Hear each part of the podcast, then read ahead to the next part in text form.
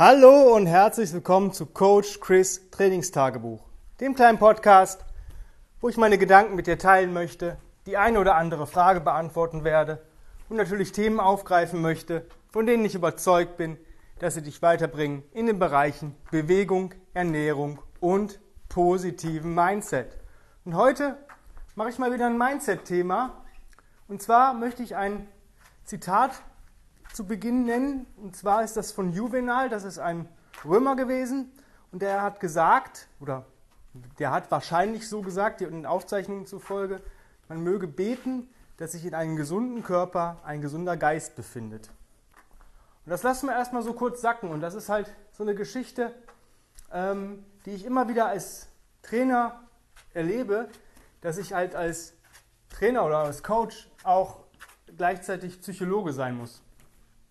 Denn oft habe ich Leute, die Einschränkungen haben, ob es jetzt in der Beweglichkeit ist, ob es ähm, Einschränkungen im Bereich des Körpergewichts sind, das heißt stark untergewichtige oder stark übergewichtige Menschen sind. Und da merke ich einfach, dass wenn der Körper nicht gesund ist, ist auch meistens der Geist nicht so gesund. Ja, also nicht, dass die jetzt dumm wären oder das, darum geht es gar nicht. Es geht einfach darum, dass dieses Mindset, dieses ja, starker Geist, starke gefestigte Dinge nicht vorhanden sind. Also die haben manchmal keine Struktur im Leben, die sind leicht wetterwendig und solche Geschichten. Daran sollte man gleichzeitig halt auch arbeiten. Nicht nur immer in der Be Bewegungsform, sondern auch an Mindset-Themen, dass man halt strukturierter wird, dass man ähm, gefestigter wird und solche Geschichten. Ich möchte euch mal ein Beispiel nennen. Wir hatten mal eine Kundin und ähm, die hat vorne nämlich bei Tanja, äh, mit Tanja gearbeitet. Und Tanja ist sehr akribisch und hat mir natürlich dann immer auch berichtet und auch die Notizen gezeigt. Und ich konnte auf die Akte zugreifen, weil ich auch ein paar Mal mit ihr arbeiten musste, als ähm, Tanja mal nicht da war. Und die hat Single Leg Deadlifts gemacht mit zwei Zehner Kettlebells ähm, pro Hand, also eine pro Hand.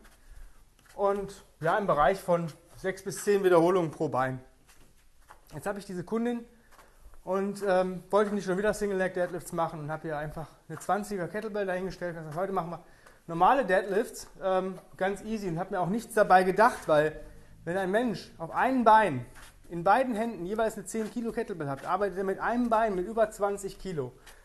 Weil das andere Bein liegt hier halt auch noch in der Luft. Ja? Und wenn er mit beiden Beinen auf dem Boden steht, hat er zwar pro Hand wahrscheinlich auch um die 10 Kilo, aber es ist viel einfacher. Und sagte, nee, also 20 Kilo, die hebe ich mit meinem Rücken nicht. Also das kannst du vergessen, das mache ich nicht. Und dann habe ich mit Engelszungen auf sie eingeredet und habe ihr erklärt, wenn sie jetzt die zwei Zehner nehmen würde, würde sie mehr Gewicht bewegen als mit der 21er. Und das hat sie halt einfach nicht verstanden. Sie war so in ihrem Wahn drin, dass, ähm, ja, dass sie sich da wieder verletzen würde bei 20 Kilo. Das war für sie einfach zu viel Gewicht. Zweimal 10 Kilo, hätte ich ihr zwei Zehner dahingestellt, hätte die Deadlifts gemacht. Ähm, da habe ich mir gedacht, boah, ey Junge, ey, das kann ja gar nicht sein. solche, solche, an solche, solche Sachen habe ich gar nicht gedacht. Ja? Ein paar Wochen später war sie wieder in meinem ähm, Kurs und der Knaller war, dass ähm, ich Single Leg Deadlifts extra einprogrammiert habe und diese Single Leg Deadlifts mit zwei 12er Kettlebells vorgemacht habe. Jetzt hat sie nicht richtig geguckt oder keine Ahnung und fang, fing damit auch an, weil sie es erkannte und machte da ihre 10 Deadlifts pro Seite, äh, pro, ja, pro Seite. Und ich so, du, ähm, sehr gut, wäre ich gesteigert. Die, wieso? Ja, so, weil du mehr Gewicht bewegst gerade. Nee, ich mache das immer mit Zehnern. Ich gehe nicht über Zehner. Ja, ich so, du hast aber gerade zwei Zwölfer in der Hand und bewegst dich genauso mit deinen zwei Zehnern. Und dann hast du schon diese Angst in den, deren Augen gesehen, wo ich denke so, freu dich doch. Ja?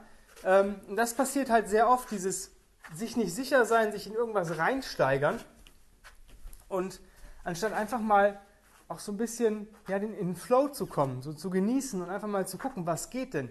Ich habe Kunden, die stellen immer die Fragen, Sachen, wo ich dann denke, ey, mach doch erst mal. Frag doch erst, wenn es nicht funktioniert. Ja, was soll ich denn hier für ein Gewicht nehmen?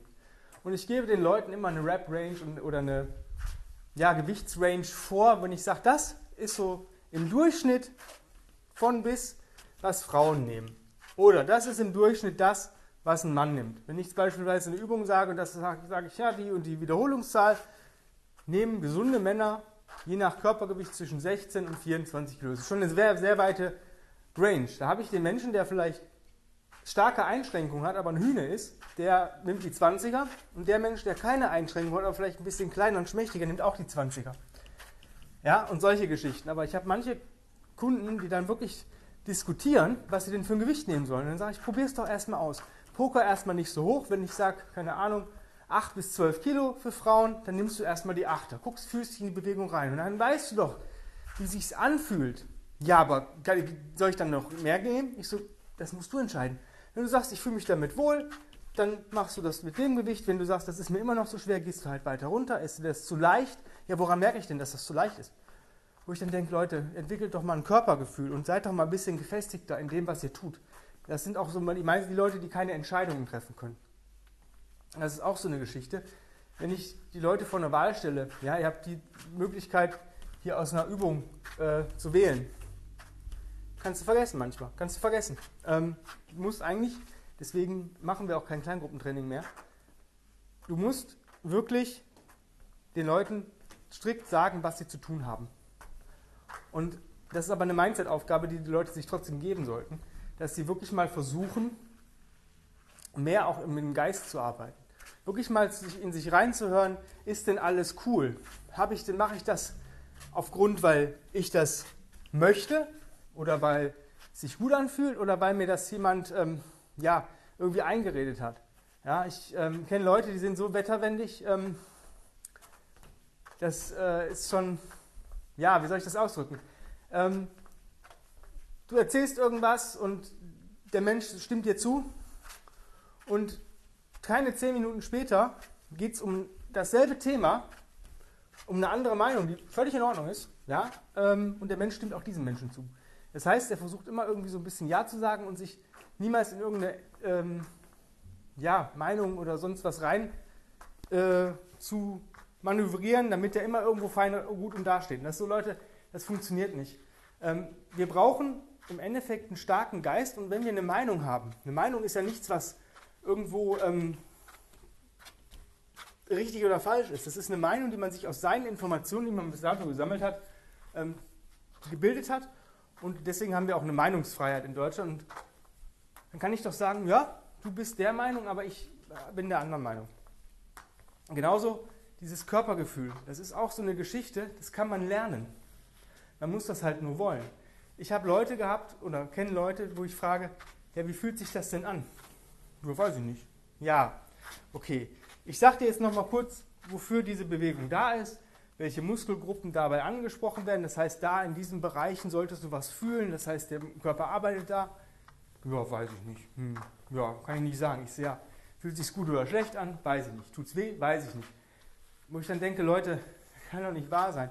Ich sehe Leute, die können ähm, noch nicht mal vernünftig gehen, geschweige denn sich in die tiefe Hocke setzen, denken aber, sie machen gut, gutes Training oder gute Bewegung. Dass sie dann aber das Mindset nicht haben zu sagen, okay, guck mal, ich kann das wirklich nicht und ich kann das seit zwei oder drei Jahren nicht und ich lerne das nicht. Woran liegt das denn? Was mache ich denn falsch? Das heißt auch mal nicht immer erst sagen, oh, der Coach ist scheiße, sondern einfach mal gucken, okay, was mache ich denn falsch? Ein Coach ist niemals scheiße. Niemals. Ja, ein Coach kann immer nur so weit arbeiten, wie der Mensch auch mitarbeitet. Und wenn man den Menschen sagt, mach das und das, zum Beispiel, nehmen wir jetzt mal tiefe Hocke oder Gangmuster, man sagt dem Menschen, versuch mal mehrfach die Woche, mal so 10, 20 Minuten, wenn, wenn du nicht hier hinkommst, einfach mal spazieren zu gehen und wirklich mal aufrecht zu gehen, nach vorne oben schauen, den Armschwung mitnehmen, gemütliches Tempo, aber gehen wirklich sich darauf mal konzentrieren. Wieder eine tiefe Hocke, Rocke, mach, äh, mach Oberkörperrollen und solche Geschichten. Setz dich hin, steh wieder auf. Und man merkt, der Mensch macht es nicht. Und ist dann aber pissig, warum man dann sagt, ja, klappt nicht so. Ne? Machst du denn das und das? Nee. Ja, super. Oder machst du es? Ja, ja. Also dieses, ich sag jetzt mal, eine, gib dem Menschen eine Antwort, damit er seine Schnauze hält. So funktioniert das halt nicht. Und mit so Leuten mag ich halt auch nicht zu arbeiten. Ne? Das ist halt so eine Geschichte. Das ist immer so ein Geben und Nehmen. Deswegen Mindset ist halt immer sehr wichtig, auch indem man da versucht, wirklich rauszukitzeln, woran liegt das denn? Was sind denn auch die Trigger für gewisse ähm, Sachen? Warum macht er das denn nicht? Ist ihm diese Bewegung wirklich nicht wichtig? Aber auf der anderen Seite heult man fast rum, dass man die Bewegung nicht kann. Ja, das andere ist, wenn du gerade so Leute hast, die Gewichtsprobleme haben, die wirklich, ich sag mal, fett sind, ja, wo ich mir dann immer denke, yo, was musst du denn tun, um A, dahin zu kommen, ja, dann hast du einen Kunden, der dann vielleicht zwei, dreimal die Woche kommt zu dir und du merkst, der wird immer fetter. Und du denkst, boah, du arbeitest mit dem eine Stunde und da verbrennt er halt auch ein bisschen was. Du hast diesen Nachbrenneffekt. Man hat eigentlich nach dem Sport nicht so viel Appetit, Hunger, ja, wie man es nimmt, wie vielleicht, wenn man den ganzen Tag nichts tut. Und dann denkt man immer, was muss man sich reinstopfen, um so auszusehen? Und das noch weiter zu treiben. Und dann denke ich mir immer, dann kann der Leidensdruck ja auch noch nicht so hoch sein, dass der Mensch sagt, ja, ich möchte ja was verändern. Also das heißt, es ist so Alibi-mäßig. Ne? Die kommen dann zu dir, machen da ein bisschen was und hauen sich dann fünf Eisbecher rein, so gefühlt, weil sie denken, ja, jetzt haben sie auch Kalorien verbrannt, müssen ja auch wieder was auffüllen. Wollen aber gleichzeitig abnehmen. Und ähm, du fragst dann auch nach, was, was, wie kann ich dir helfen? Nö, nee, die Ernährung läuft. Und dann denke ich mir so, ja, sehe ich, sie läuft, läuft super. Ja, und äh, die geben aber dann auch immer anderen die Schuld. Also Mindset ist auch so eine Geschichte, man fängt immer bei sich selber an. Ja, habe ich wirklich in den letzten Wochen, in den letzten Monaten die Resets gemacht, damit ich beweglicher werde oder habe ich es wirklich nicht gemacht? Habe ich vielleicht mal einen Tag ausfallen lassen, das passiert. Einmal ist kein Mal, aber ne, habe ich wirklich eine Regelmäßigkeit hin, Kontinuität.